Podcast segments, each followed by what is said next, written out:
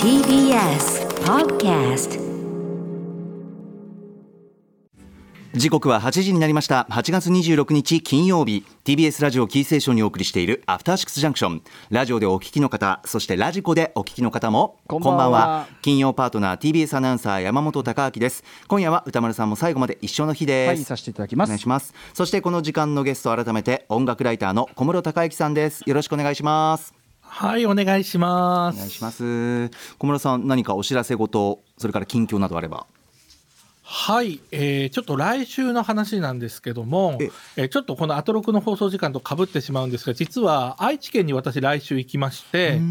えー長久手市って、あのね、えー山本さんは愛知出身だから分かると思うんですけども、はい長久手市というところにですね、はい。ある文化の家というですね、まあ、公共施設ですね。ほうほう。あのこちらの方に行ってですね、ええ。9月2日金曜日18時半から、はい。音楽講座シリーズゲーム音楽というのをやりまして、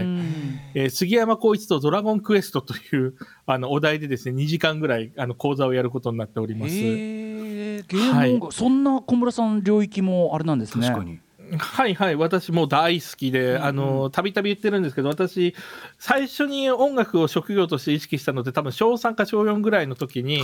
あの、なんかこう、小学生で将来の夢と書くじゃないですか、その時にゲーム音楽のコンポーザーって書いたのが最初だったんですよね。あ、そうなんですね。だから私そのぐらい、まあ最近だからね、やる時間ないんですけど、もともとはめっちゃゲーマーの小学生、中学生時代を過ごすみたいな感じなので、非常にあのゲーム音楽も大好きでですね、うんうん。はい、今回は、あの、なかなかそれを出す場所がなかったんですけども、なぜか愛知県でそれを発揮してくるということになっております。で、まあちょっとね、番組と被っていると言いづらいんですけども、実は、あの、ちょっと著作権の関係で音楽がカットされちゃうんですけど、どうやら YouTube で無料配信もされるみたいなので、まあご興味ある方は、えー来週金曜日18時半から、この長久手市文化の家の YouTube チャンネルチェックしていただくと、えー音楽は聴けませんけども、あの、私のレクチャーは聴けるらしいです。うん。はい。という感じですね。はいへーはいで、もう一つ、えっと、告知したいのがですね、実はあの、えー歌丸さんも大絶賛したオペラ、あの、テネス・ブランチャードの Fire Shut Up in My, はい My Bones がですね、えーメットライブウィングでアンコール上映されることになりました。はい、はい。映画館はね、東銀座の陶劇だけで、うん。なおかつ3日間しかないんですけども、9月23金曜日祝日ですね、これの18時50分からと、9月27火曜日10時半からと、9月29日木曜日14時半からと、まあちょっとね、なかなか行きづらいというか、あるかもしれないですけど、もし前見損ねてですね、うんあの、見たかったんだよなって方は、えーぜひチェックしていただければ、はい今聞き取れなかった方もですね、あの、こちら、あの、その METライブビューイングで検索していただければですね、あの、情報出ておりますので、うんぜひそちらチェックしていただければと思います。ーシャットアップインマイボーンズ本当に大傑作でございました。すごかった。はいはい、うんそうなんですね、ということでございます。あとね、あの、10月に実は荒俣宏さんとトークコンサートやったりするんですけど、またそれは次回の出演日も改めて告知させていただきます。それもまたちょっと、えー、どういうプロジェクトなんだそれ。そう、謎ですよね。私も依頼もあった時、うんポカーンってしましたけども、なかなか面白い企画になってるのでまあちょっとまだね、それははいチケット発売してないので、また改めて、あの、別の機会にご紹介させていただきます。うん、ぜひ追ってくだはい追ってお願いいたします。はい。はい小室さん最新情報、もろもろ皆さん改めてチェックしてみてくださいさて番組では皆さんからの1週間のアトロク振り返るメッセージお待ちしてます。あの曜日の特集良かった。あのライブ最高だった。あの話何度も聞きました。など皆さんのハイライトもお知らせください。メールアドレスは歌丸アットマーク tbs.co.jp 歌丸アットマーク tbs.co.jp です。ではこの後1週間のアトロクプレイバックします。え1週間でお送りしてきた情報や聞きどころをまとめて紹介するこのアトロクフューチャーパスト。本日のお相手は音楽ライター小室孝之さんです。お願いします。お願いします。お願いします。はい歌丸さんもお願いします。はい、います。では早速今週のアフターシックスジャンクションを振り返っていきます。まずは8月22日月曜日。月曜パートナーの熊崎和人です。8月22日月曜日振り返っていきましょう6時半からのカルチャートーク。今週はアトロクアンダー24真夏の進路相談をお送りしました。月曜トップバッターで登場したのはラジオの放送作家になりたいという24歳のモーガン・フビンマンさんです。あの放送作家になるにはどんなルートがあるのかとかどういう能力を鍛えていけばいいのかということをですねはがき職人から放送作家になったエレファント笠間さんと番組構成作家の古川光さんが答えてくれました。そもそも私構成作家放送作家っていうのがどうやったらなれるものなのかって具体的に知らなかったのでモーガン・フビンマンさんの相談ではあったんですけれども私熊崎自身も大変勉強になりました。いろんななり方があるんだなということは感じました。7時からの「ミュージックゾーンライブダイレクト」ではシンガーソングライターボニーピンクさんが初登場。8月5日金曜日にリリースされました「エレジー」をはじめ2006年の大ヒットサマーアンセム「A Perfect Sky」など5曲アコースティックでお送りしてくださいました。そして8時台の特集コーナー「ビヨンドザカルチャーは映画「激怒公開直前記念マイ・フェイバレット怒りシーンはこれだ特集 by 高橋ヨシキてらさわホーク。多くの映画で怒るシーンというのは登場しますが怒りからの泣きのシーンですとか何かお祝い事があった中でそこをぶち壊す怒りのシーンというのがですね結構多いパターンということで私正直ほとんど見たことがない映画の数々だったんですけれどもこの怒りを見るたびに映画を見たいなというようなですね思いにさせられるそういう特集でした。最後に今週おすすめのグラビアは染野ゆらさんです。現在22歳。恋愛リアリティショー「狼くんには騙されない」に出演されて話題にもなっているんですが9月14日ファースト写真集発売されます「夢の空」という名前の写真集が発売されます。女優さんとしてももちろん注目ですしグラビアももちろん注目というですね大注目ということは間違いない。染野ゆらさんご紹介させていただきました。はいまずは小室さん月曜日です。はい、えー、この日はですね、まずちょっとオープニングに触れたくてですね、えー、それこそ熊崎さんは、えー、この放送の前日に、えー、小笠原アナの代打で、えー、日曜サンデーですね、爆笑問題日曜サンデーの中で競馬実況を代打でやったり、うん、えー、翌日火曜は朝早くから生島ヒロシのおはよう定食一直線でも代役したりとですね、まあ大活躍だったわけですけども、うんうんうん、まあでもですね、このオープニング一番聞きどころはどこかというとですね、うん、まあ引くに引けなくなっちゃったことという話題からですね、まあ出てきた椎茸の話題ですね。はいはいはい。うんね というわけでですね、ねはい、あのこの話題はですねこの後アピールの行方ですね、うん、新概念提唱型投稿効果なの方までつながっていくんですけどもまあこの一連の流れを聞くとですね熊須、まあ、熊崎片人さんという方がですね、どんなパーソナリティを持った方かっていうのがよくわかるなと思ったので、ぜひこちらはですね、熊須ファンのみならずとも聞いていただきたいなと思います。ありがとうございます。はい で、あの、熊須話はもう一個ありまして、あの、オープニングのですね、終わった後、18時半に入る前の時間帯ですね、18時26分ぐらいなんですけども、ここでね、オープニングでそもそも R 指定さんの遅刻話から派生してですね、はい、アナウンサー遅刻することあるのなんて話があって、はい、名前は挙げないけど、番組飛ばしたのが3人浮かぶとかですね、うんうん、なんかちょっとあの、あの、危なっかしいこと言ったと思ったら、名前挙げないと言ったのにですね、あの、国山ハズレがあとそこで急に名前が出て、ね、しかも番組名、ね、王様のブランチまで上がるというですね、うんなんかこういうことを言ってると、将来ですね、サリエリのようにですね、あの根も葉もない噂が立つんじゃないのというふうなことを、ね、例のね、いらぬ心配をしま。サリエリ、サリエリ再評価特集ともつながるような。なるほどなるほど。はいはい。そうねあのその時に散々あの歌丸さんが国山ハセンをね毒殺した熊崎片人というですねおめえをかぶせられたらどうするっつってね。話をしてましたけど。まあでもね親しいからこそでしょうけどねやっぱね、うん、うん、はいという感じでしたね。で、えー、そして今週は何よりもですね、18時半のやっぱカルチャートークですね。アトロクアンダー、えー、24、24、うん、えー、真夏の進路相談というですね、えー、この月曜から木曜にかけてのね、えー、4人の若者がですね、えー、いろんなえ角度からですね、え各分野の専門家に質問していくという企画で、まあ本当にどの日も面白かったです。で、この月曜は先ほどね、あの、くあの熊崎さんの振り返りにもあった通り、ラジオの放送作家になりたいという方に対して、まあ実際に TBS の番組でも活躍されているエレファント笠間さんと、まあこの番組おなじみのですね、古川さんがお答えするという、うん、えー、内容でございました。で、えー、まあちょっと結論を先言ってしまうとですね、まあ、はがき職人から放送作家へという道はですね、ラジオリスナーだったらみんな知ってると思うんですよね。うん、でも実は今は他の道があって、例えば放送作家へね、勉強できる学校があったり、うん、あるいは YouTube とラジオの作家を兼任したりっていうのがですね、新しい道とあって、むしろ動画編集から芸人と仲良くなったらみたいなですね、意外なアドバイスがあったりとかしてですね、うん、やっぱりこれは現場にいる人じゃないと聞けない話で面白かったですよね。ああそっかいろんな入り口があるんだなっていうね。それはありましたよね、なんかイメージはちょっと変わりましたね、どうしたらいいのかっていうね。はい、はい私、この話聞いてですね、パッと思い出したのは、TBS ラジオ言うとですね、かまたくですね、かまいたちのヘイタクシーの作家をされている森氏こと、森下和也さんですかね、智也さんかな、あって方なんですけども、あの、この方、もともと大阪で売れっ子のね、あの作家だったんですけど、東京出てきて、家族を養うために途中からタクシー運転手として働いてた時期があって、そこから実はかまいたちのヘイタクシーって企画が生まれてるんですよね。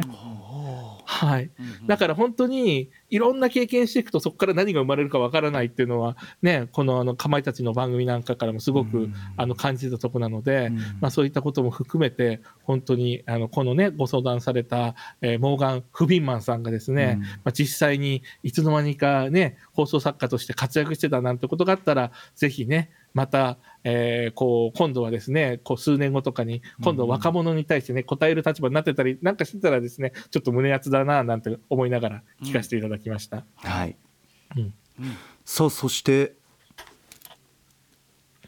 はい、えーあとですね、私が語りたいのはですね、19時のですね、38分ぐらいですかね、えーポッドキャストにもちゃんと、えー抜粋されてましたけども、えー特撮の DNA、平成カメラ三部作戦と、超人接待ジェットマンの話ですね。ここは、あのーそれこそですね、ポッドキャストで切り出されて、そこだけも聞くことができるので、まあ、特撮に興味ある方のみならずですね、まあ、本当に、あのーぜひいろんな方に歌丸さんの最近の熱量、そして、えーリスナーとのですね、なんか思いを、こう、なんか遂げた感じの熱さっていうのをですね、楽しんでいただきたいと思いますね。私ね、世代的にジェットマンの次のですね、はい。10レンジャーがリアルタイムなんですよ。ああなるほどなるほど。そうだよね。ちょっと違うだけで、はい。そりゃそうだよねそうなんですよ。うん。だから全然見てなくて、でも、あの、物心結構大人になってから、はい。あの、帝王トランザの栄光っていうのがすごいなんかトラウマ界だよっていうことだけ聞いて、うん。それだけ見たんですよ。はい、あのトランっていう最初は子供だった幹部が、あの後で大人になるんですけどね、はい、はい。あの井上俊樹脚本にはよく出てくる役者さんがそれをやっててですね、そうなんですよね。うん。それがね、ちょっとなかなかすごいですね、そこだけ見てるだけでも。うん。というわけで、私もそのうち何とかして最終回見たいなと。いや僕もうもうはい。一,、一周目っていうかしてるんですけど。そうですよね。ん。やっぱ最高だよなジェットマンはって思って見てますね。本当に。ノベライズも読んじゃったしその後ね。大変なことになってます本当に。あとやっぱやっぱ曲が素晴らしい。本当にジェットマン。うんうんうん。と思ってます。心は卵名曲っつってねはい。まだ熱量収まらずといった感じでございます、う んいつまで続くのか、あのこれもですね、あのぜひあの放送をね、来週以降また追っていきたいと思います。はい。そして、えーこの日はやっぱビヨンドザカルチャーですね。はい。はい。これメールは来てるんですか？来てないんですか？あ今日はまず小室さんはいかがでしたかというところを伺いたいですね。はい、はい、わかりました。えっと、まあ、当然ですね、高橋良樹さん、寺澤ホークさんというコンビでですね、面白くないはずがないというところでですね、まあ、鉄板で、えー間違いないところなんですけども、まあ、しかもですね、上げてくださった5本ずつね、上げてくださまあ、1本被ってたんですけども、がまあ、もちろんマニアックというか、ね、年代によっては見てないようなものがあっても、意外とメジャーなものを上げてたりとかしてですね、うんうんうんうんああ、あれか、確かにみたいなのが、うん。結構皆さん、まあ、一つ二つは必ずあるんじゃないかなというような感じでしたし、はいもっと言うとですね、今回すごい良かったなと思ったのは、リスナー投稿が一つ一つ短いので、かなり本数メール読まれてたんですね。私カウントしただけの10本ぐらい読まれてたのかな。うんですね。数がね。だからなかなかこうね、リスナーメール面白いの集まってても、紹介できないよなっていう回結構あるじゃないですか。うんうん。でも今回こうね、そこをこう元手にしてですね、みんなワイワイワイワイ盛り上がってたのがすごいいいなと思いましたし、それも含めると絶対引っかかるものはあるよなと思いましたけども、はい。ね歌丸さんなんか他に追加したいものがああるっての話ですよリスナーメールね。でアンタッチャブルの話になって、まあアンタッチャブルってその挙げていただいたデニーロがバットで部下を殴り殺すっていうところもそうだしクライマックスでそのエリオット・ネスが、まあ、正義感に燃える男がそのそれこそ今日のあれじゃないけどあの裏工作、裏工作され開始みたいな感じで、まあ、怒りを爆発させるところがあってそのこの話はしたんだけど僕後からいやブライアン・デ・パルマねそのアンタッチャブルの話まで出てたんだったら、だったらデ・パルマだったら1978年あのフューリーの話しねえととフューリーそのず、うんうん。そのものズバリ激怒なんだしタイトル自体が。タイトルが激怒だし、こ れ、要はですね、あのーまあ、ネタバレってこともないから言っちゃうけど、要は、怒りっていうのを最後にね、げ要するに怒っ怒ってないよね怒ってないよね？あの件怒ってないよね？怒ってたっていう。それがラストだから。ラストその溜め込み系王子といえど本当に怒りを文字通り爆発させる瞬間がエンディングって映画はやっぱフューリーでしょうから。やっぱねここですよ。あの、まあ、名監督としても知られるジョン・カサベテスが悪役でうんうん。ねえ怒ってないよね？うん怒ってない怒ってない怒ってないよね？怒ってない。あ心配した。よかった。怒ってないよね？怒ってたっていう ここなんで。振りが効いてますね、本当にね。えーすいません。それだけを言いたかった。デパルマまで行ってなんでフューリー出なかったんだと思ってちょっと後からね、はい、反なるほど省しましなるほど。たはいすいません。いやでも本当に今回の特集聞いてて思ったのは皆さんがやっぱ好きな怒りのシーンっていうのは観客の代わりに怒ってくれてるものっていうのが多かっそうかもたですよね。うん、そうかもしれない、うんうん。スカッとするっていう感じで。ほど。うん、そういったものがやっぱ皆さんね、票を集めたというか、ああの、なんでしょうけど、はい。でもね、私がパッと浮かんだものって全然そういうタイプじゃなくて、うんうん。私パッと浮かんだの 例えば、フルメタルジャケットとかなんですよ、キューブリックの。フルメタルジャケットの怒り爆発というとああれですかね。あまあ、要するに、うまあ、ハートマン軍曹があれが怒りなのかはとりあえずさておき、あのね、要するに、まあ、ネタも何もない彼ですと思うんで、よね。はいはい、うん、かあのあの太っちょデブのですね、はい。彼のこう静かなる狂気みたいなものは、でもやっぱりあれ怒ってると思うんですね、私ね。であーなるほど。あのヒリヒリ感みたいなので、私、ああいうヒリヒリしてる怒りが好きなんですよね、私はうん。うんうんね。ハートマンは、まあ、あれは仕事でやってるから怒ってるわけじゃないけどそれが怒りを、はい。ねにつながっちゃったとこがね、やっぱりはいはいやっぱ旧式のスパルタ教育というのは弊害がありますね。いつの時代の話だって話、映画だって話ですけど。ねえ はい、というわけでね、きっと皆さん何かしらあると思うので、ぜひね、あの、こう、それぞれ、あの、ツイッターとかでもね、どんどんつぶやいたりするとまた面白いですし、まあ、これなんかね、あの、違うか、ちょっと、あの、なんでしょう、角度変えて第2弾もできそうだなって企画で、はいあの、今後も楽しみです。はい、ありがとうございます。ありがとうございます、さあ続きましては23日火曜日です火曜パートナーの宇垣美里です。8月23日火曜日、振り返ります。6時半からは夏の特別企画、アトラクアンダー24真夏の進路相談。火曜日は美術館ライターになりたいという24歳のおゆきさん。美術館ライターといえばの浦島もよさんがご自身の経験を交えながら答えてくれました。もよさんの軽やかさと好奇心、私も勉強になりました。おゆきさんのこれからに幸多からんことを祈ってます。7時からのミュージックゾーンライブダイレクトは中野彩さんと西岡秀郎さん、伊原兄貴博さんからなるユニット、中野彩とブレーメンが先日発売されたアルバム1枚目のリリースパーティーアット晴れたら空に豆まいての音源を披露していただきました。そして8時台の特集コーナービヨンドザカルチャーは、島尾アワー8月号、ここが変だよ。いやいや、そこがいいんじゃないの。日本の夏、熱烈座談会。漫画家、イラストレーターでエッセイストの島尾真帆さんと一緒に、日本の夏についてあれこれ語り合いました。なんか、お腹のすく特集でしたね。夏野菜大好きトウモロコシは茹でが好きなんですけど、何本かは絶対にトウモロコシご飯にします。漫画家の岡崎まりさんが挙げてたレシピなんですけどご飯はトウモロコシの芯と一緒に炊いてで身は削いでるんですけど削いだ身はバターと醤油で炒めて炊き上がったご飯と混ぜるんですめっちゃ美味しいですよ。すごい料理解説。そんな情報もお届けしました、う ん美味しそう。ね 美味しそうでしたね。さて火曜日小室さんいかがでしたか？はい、えーこの日もね、えー18時半カルチャートークというわけですね。引き続き、真夏の進路相談なんですけども、まあ、この日はね、えー美術館ライターになりたい、えーおゆきさんという方に対して、浦島もよさんが来てくださったっていうのは先ほどもね、触れてくださった通りなんですけども、まあ、まずは何と言ってもですね、浦島もよさんのこれまでの経歴が面白すぎますよね。うです本当にね。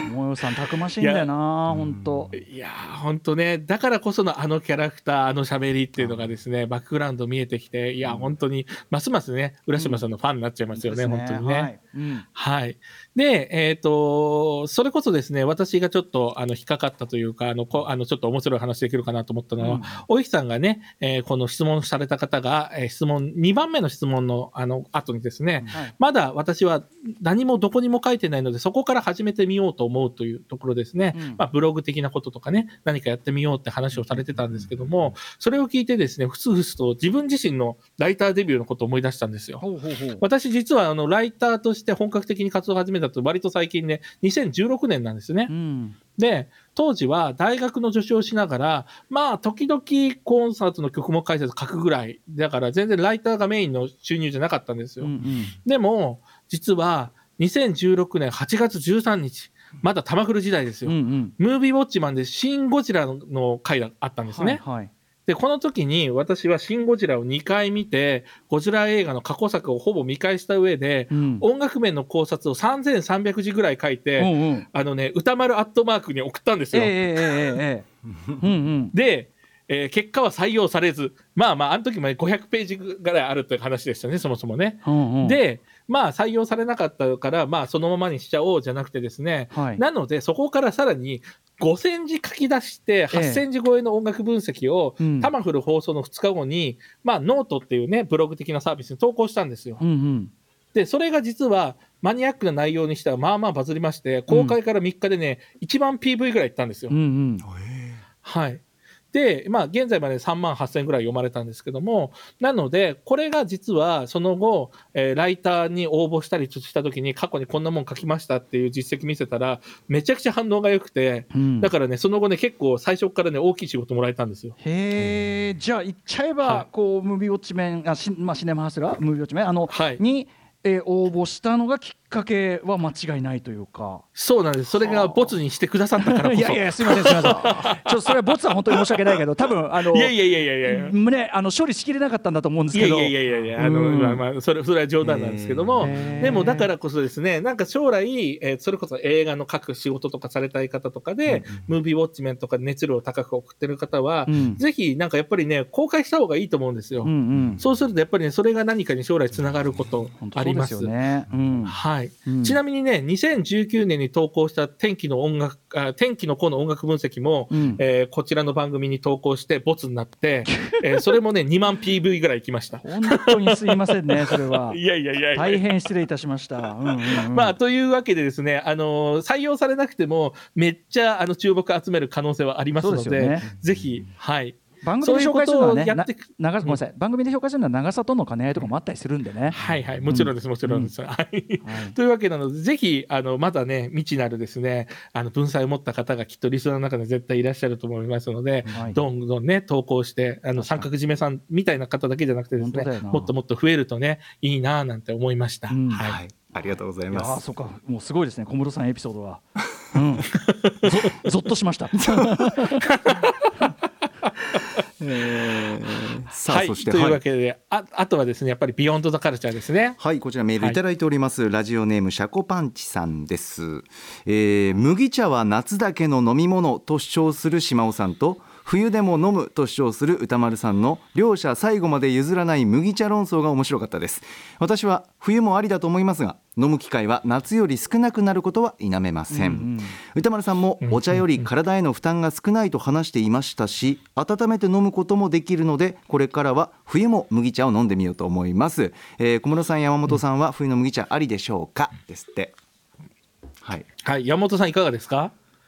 もう完全にありですね。ただ頻度はやっぱ夏よりは減りますね、なんかこう夏ってなんていうんですかね、まあ、あのなんて CM とかもよく麦茶の CM 流れますしあとやっぱミネラル不足ミネラル不足ミネラルを補充しましょう。汗をかくからってずっと言われているからなんか足りない気がしてて、ミネラルが足りないんだなっていう。でそれでイコールなんか麦茶で補充しようっていうなんかこうマインドっていうか意識になっちゃってるっていうのもありますけどね、香ばしさも好きですけど小室さんいかがですか？私ね、あのー去年の夏ぐらいまではですね、毎日季節関係なく麦茶飲んでたんですよ。うんうんなんですけど、まあ去年の夏にですね、コロナで入院して、入院してる味にですね、なんかね、香ばしい感じがちょっと苦手になっちゃって、うんそこから実はね、今はもうひたすらね、浄水器のブリタでですね、水生活ですよ。へ。私は。はい。だから季節関係なく水になっちゃいましたけども、でもうん、もともとずっと麦茶麦茶で生活してきたのへでー、気持ちはわかりますし、うんうんはい。ね、だから歌丸さんみたいに、あの、一年中麦茶っていうあの気持ちはよくわかります。あねえそうなんですよ。まあでも確かにその頻度が減るのはそれはちょっと確かに否めないというのは事実と言わざるを得ないが現状かもしれませんね。まあ、そももそもね、飲む量減りますからね。そうだね当たりそうだね前の話ですけどそうねそうだよね。なんという話で時間を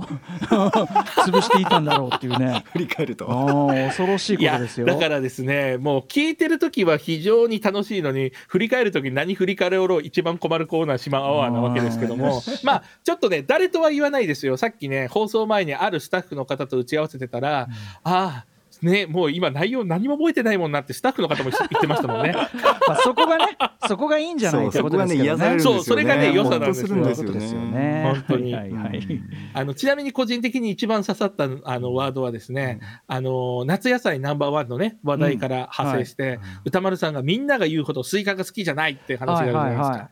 私もね全く同感あなんですよ。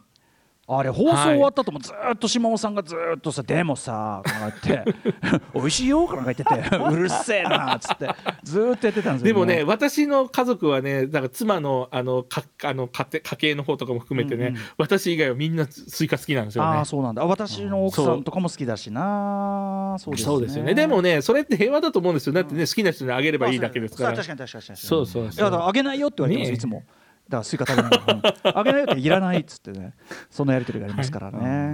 はい。ね、でもやっぱりこういう雑談もですね島尾さんがいるかどうかで全然こうノリとかテンションが違うんだなと今こういう場ね話してると、え。えーこう実感しますし、ええ。もう本当ね島尾さんの存在そのものが、えーもう何かですね生み出してるもう本当ね錬金術みたいなもんですよね。何の疑いもエクスキューズもなしにできるからね島尾さんはね。確かにな。うん。冷静になればみたいなのがないから別にね、当たり前でしょって感じでやるからね。さすがですよ、うん。山本さんは今回の特集どこが印象に残りました？えあの宇多丸さんのスイカ話を聞いた時にあの思ったんですけどそのあの私いちごとかってえっと、なんていうんですかね。あの先の方からじゃなくて逆から食べるんですよ。ヘタの方から。なぜならばほうほう。そのヘタの方の方がちょっと白っぽくて、えっと、甘みが少ないんですよね。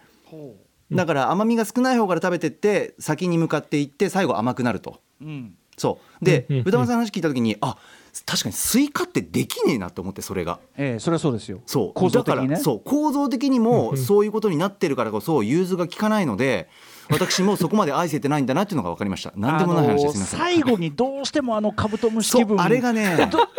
でさその手前でやめるのはもったいない感じがするじゃそうんなんです。ものすごくわかるあれ。ねえそうせっかく美味しく食べてルンルンで食べるんだけど、うん。最後に待っている迷いとかなんかちょっとしたこうなんですかあ甘くない甘くないなでも食べちゃう俺みたいな。そうなんだよな。そうなのよ。あそこまでこうえぐらずにさしゃくらずにいかれいけない入れれないもんしな。でもしゃくったらもう毎回がっかりするんだよな。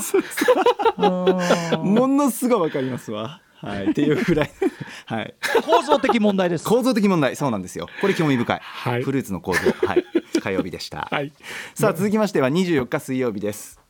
水曜パートナーの日々真央子です。8月24日水曜日振り返ります。6時30分からは夏の特別企画アトロク真夏の進路相談。本日水曜日はですね、映画業界に勤めたいという高校3年生受験勉強真っ只中のタイガさんご出演いただきました。相談に乗ってくれたのは渋谷にあるミニシアターユーロスペースの支配人北条正人さんでした。そして7時からのミュージックゾーンライブダイレクトは7月27日に3枚目の EP サイドエフェクツリリースしました。二人組ハッピーポップユニット西表登場です。そして8時からの特集コーナービヨンドザカルチャーは歌丸よ運命の一杯に出会わずしてお前は死ねるというのか自然派ワインの世界を覗いてみれば押せるワインがきっと見つかるはず特集ワインショップブルブルの店主鈴木純子さんに自然派ワインの歴史からおすすめの作り手についてお話を伺いました。もう聞いてる人はわかるかもしれないんですけれども、オンエア後も続きました。ワイン派。あ、ワイン派じゃない。これ聞いてる人もね、もうわかるかもしれないんですが、オンエア後もおかげさまで続きました。自然派ワインのトーク。ね。ワインの作り手から見える、もうその人にしかない生き方にですね、まあ、酔いしれた、酔いしれた1時間だったわけで、もうこれ以上は語りません。もう終了でございます。飲んだらわかる、飲まないでも感じられる自然派ワインの面白さでした。以上、自然派振り返り水曜日でした。はい日比アナウンサーの自然派トークでした。伝わりますね。うん。小室さんいいかがでした？でも、はい。みんなを幸せにしますねこの声はね本当にね。笑いながら喋ってたな。はい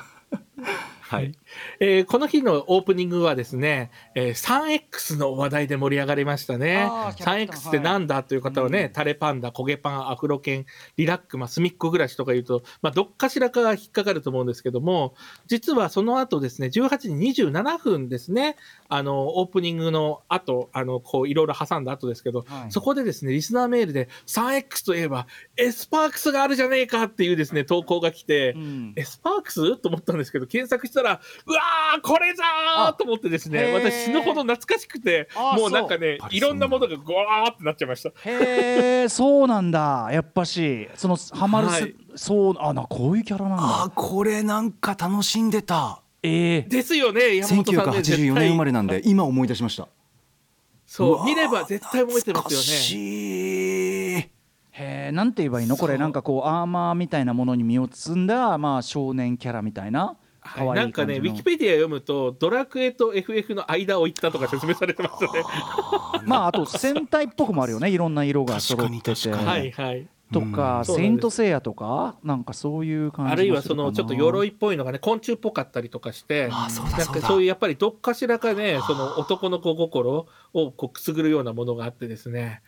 あめっちゃもう持ってましたよねこれね。あはい。やっぱだからで 3X これは、がうんはい、あすいません。これが次の段階に移る頃になると私の世代だとドラクエ鉛筆が流行ってたりとかみたいなあったその前段階とかでですね。そう。だから文房具がおもちゃになるっていうですね、こう一番入りが実はドラクエ鉛筆がねすごくあって、まあ、その後ポケモンカードとかいろいろね遊戯王カードとかありましたけども、うん。まあ、あれは文房具じゃないですけどでもやっぱりそのなんだろうな学校に持って行ってるこう、おもちゃと文房具の間みたいなの始まりはねエスパークスだったんですよ我々の世代は。うんうんうん。あ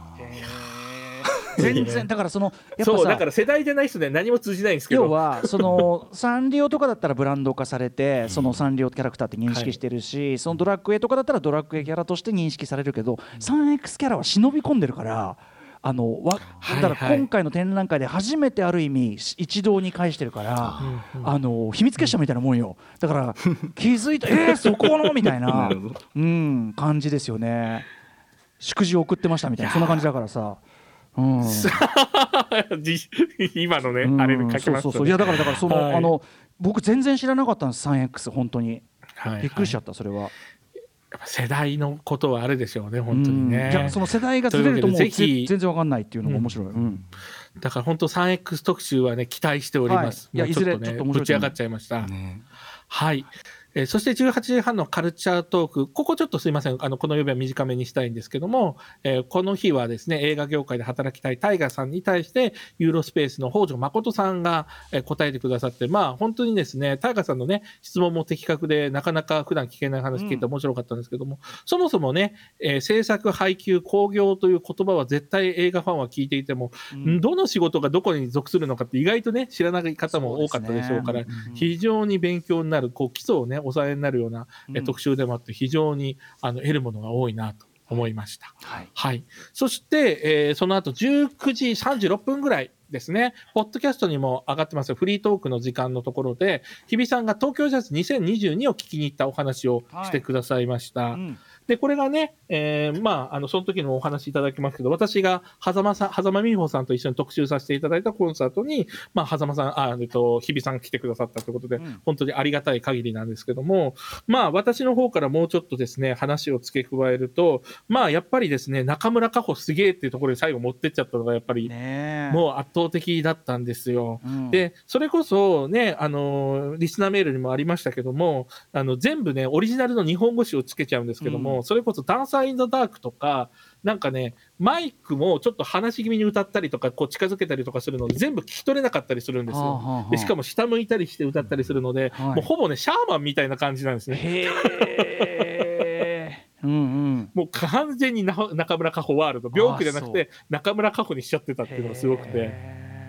はいねで、その後のスパルタガスの愛のテー。マは、まあ、もともと気づかぬうちに、あのメロディーいいなって思ってたのが、まあ、結果的にこういうオーケストラバックで歌うようになったっていうのをそのまま歌詞にしちゃったんですよ。ああなるほどなるほど 乗っけてるんだはい。フリースタイあのルだからね日した、こう、何が、うんこんな日が来るなんてみたいなのをそのまま歌うっていう、は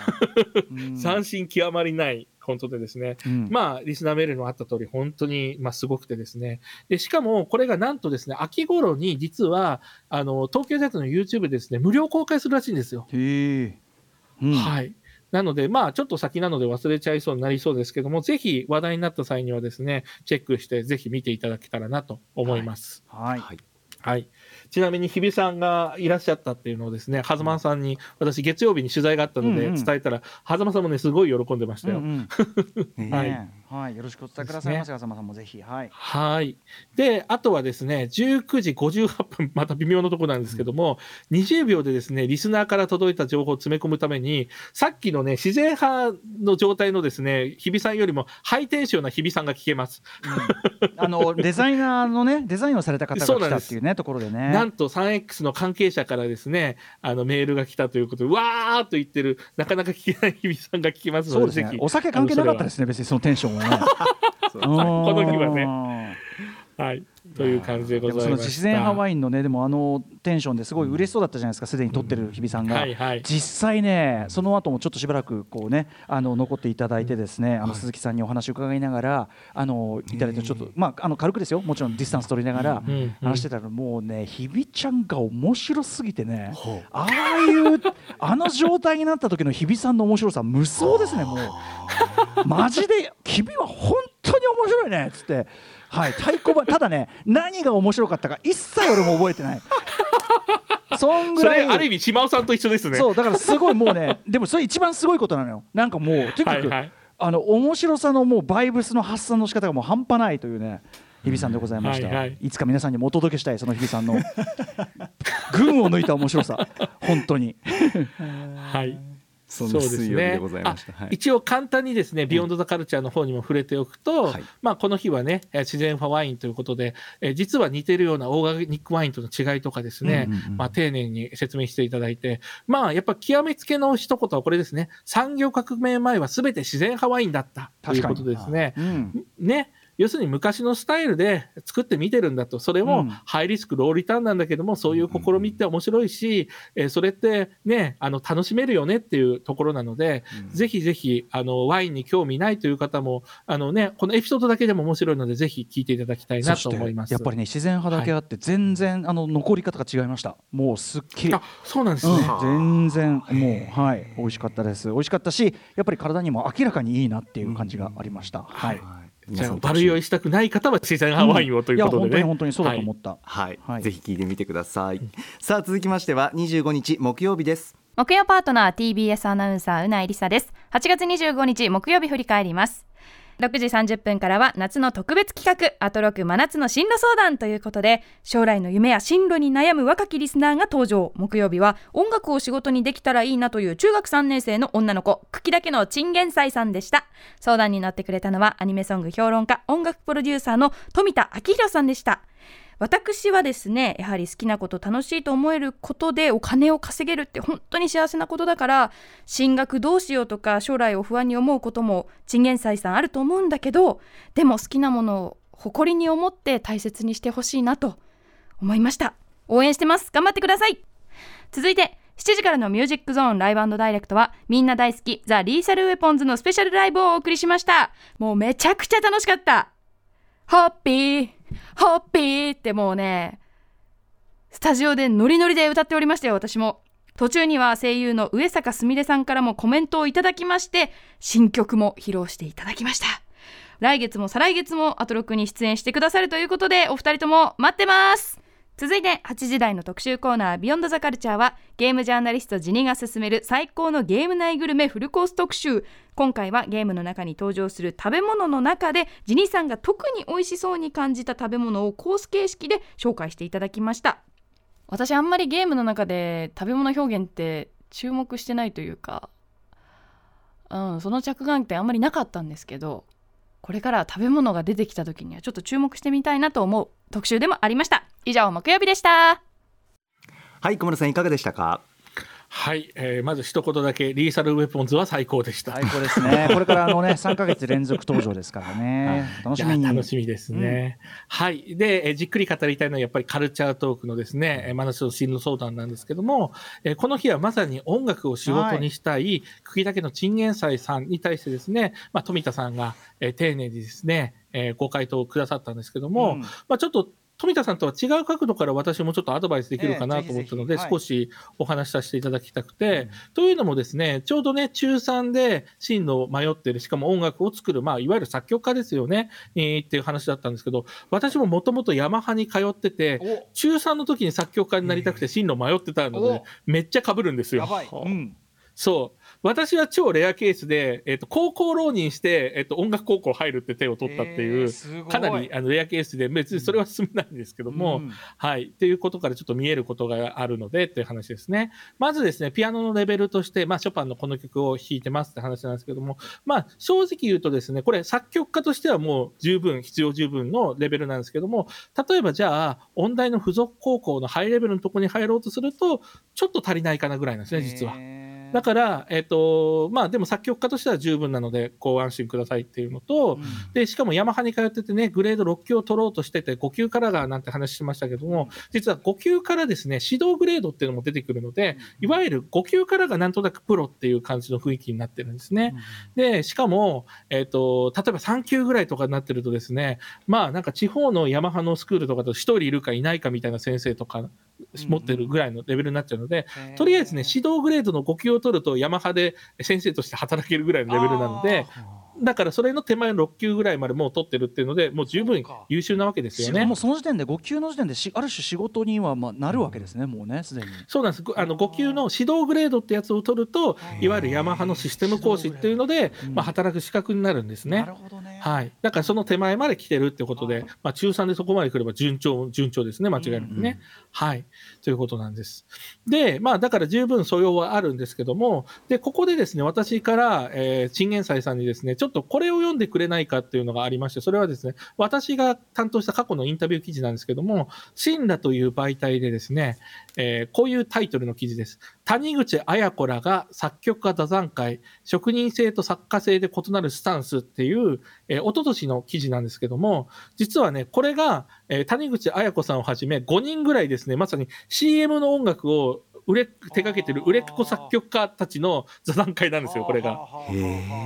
で、この時はその中の一人の谷口さんっていう方が、その、まあ、自分のアーティスト性を発揮したアルバムを出すので、そこがメインなんですけども、実は後半では、その作家性と職人性のバランスってどうしたらいいのとか、なんかその辺を実は売れっ子のそういう CM 音楽の作曲家の人が本音を語ってくれてたりするので、結構面白いなっていうのがまず一つ。で、しかもこの谷口綾子さんっていう方がですね、実はもともとまさにクラシックのピアノをバックグラウンドにしてる方なんですようん。うんうん。なんですけども、クラシックのスタイルじゃなくて、違うピアノのスタイルを自分の独自のスタイルを編み出して、今その、あの、いわゆる作家性を出してですね、うん。活躍してるタイプの人なんです。はい。だから、富田さんのおっしゃってた、何でも書けるようになるといいよって、これももちろん正解なんですけども、自分の作家性というか強みをですね、こういう曲を書かせたらナンバーワンだみたいな感じのですね、個性を出すのもありだよっていうのを、まあ、しかももともとクラシックのピアノやっててバックグラウンドなので、まあ一つ、えー参考になるかなと思ったので、ぜひ、あの、谷口さんの曲なんか聞いてみたりすると、すごく刺激になるんじゃないかなと思いました。なるほど。はい。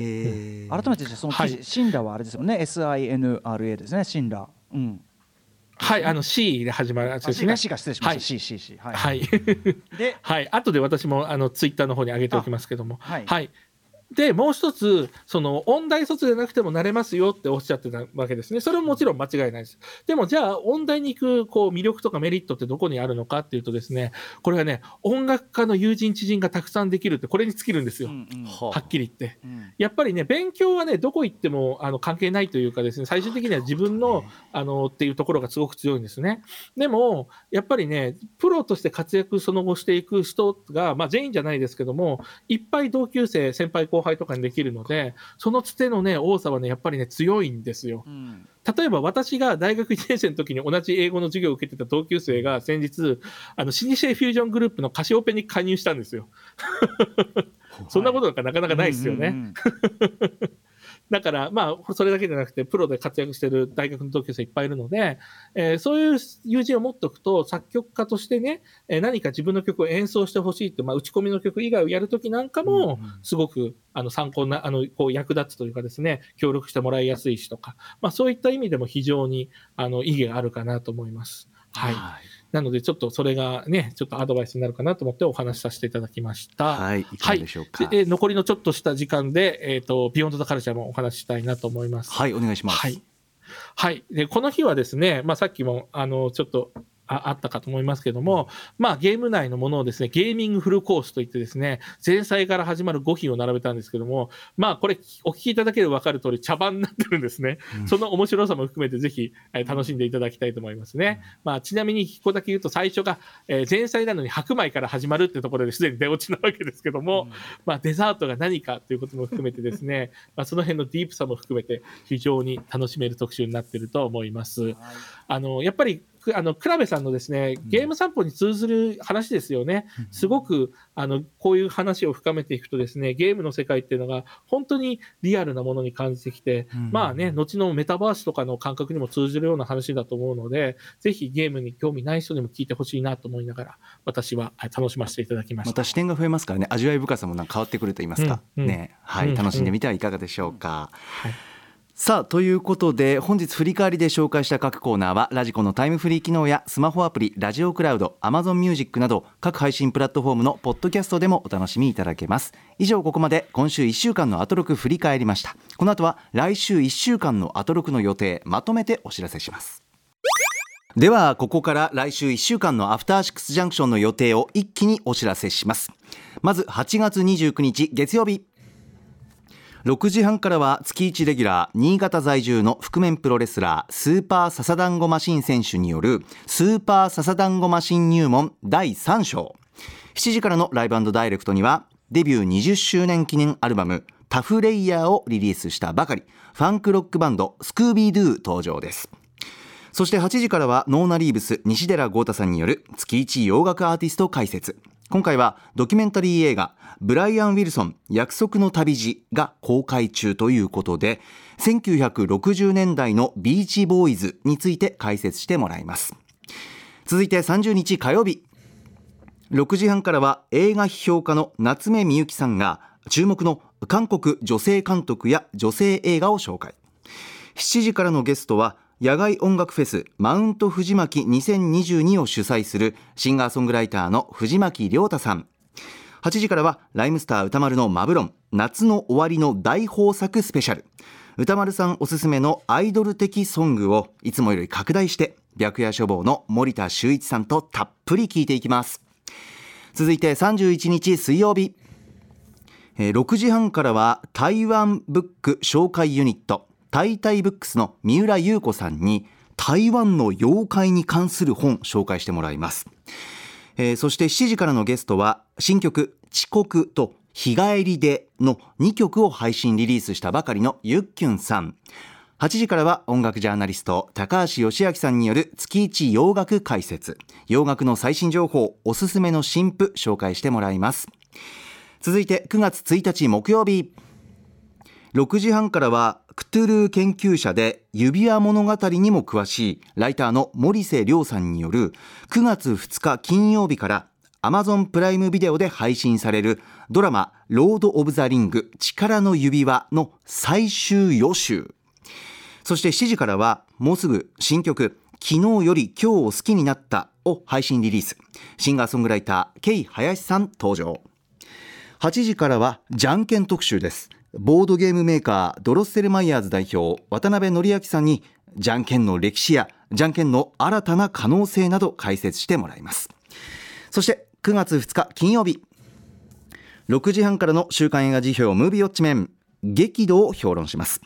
7時からはヒップホップクルーニトロマイクロフォンアンダーグラウンドから DJ のマッカチンさん登場。そして8時からは1週間の番組を振り返るこのアトロックフューチャーパストです。次回のゲストは映像コレクタービデオ考古学者コンバットレックさんです。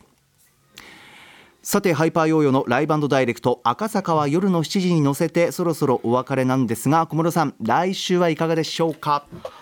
はい、えー来週で気になってるのはまずす31日水曜日の6時半からの「タイタイブックス」の三浦優子さん。台湾の妖怪に関する本ってとこですね、あのさっきもお話しした通りちょっと最近荒俣さん関係で妖怪にちょっと触れてるのであの興味津々でございます。はい。はい。で、あとは、く翌日9月1日木曜日ですね、えー6時半からのロード・オブ・ザ・リングはもうやっぱ楽しみですしね、えーそして8時からのじゃんけん特集、JK 特集っていうのがですね、しかもね、これを渡辺さんがやるわけですから、一体何が起こるんだということでですね、うん。興味津々でございます。ゲームゲームシステム論的なことになるんじゃないかと見てるんですけどね。はいきっとね。はいはい。うん、でもだってそれだけでね50分やるわけですもんね。そうですねはい。うんなんかね、うん。そもそもじゃんけんについてあんまり真剣に考えたことがすいません。なくて。だから歴史とかもうこの時点で知りたいなっていうか、うん。うん、そんな気がします。はい、ね、絶対触れてて、ね、それが例えば、えー日本だけのなんかローカルルールみたいなのが実はがあるんじゃないかとかね。うん。いろんな何も分かんないですもんね本当にね。そうですね。楽しみだな、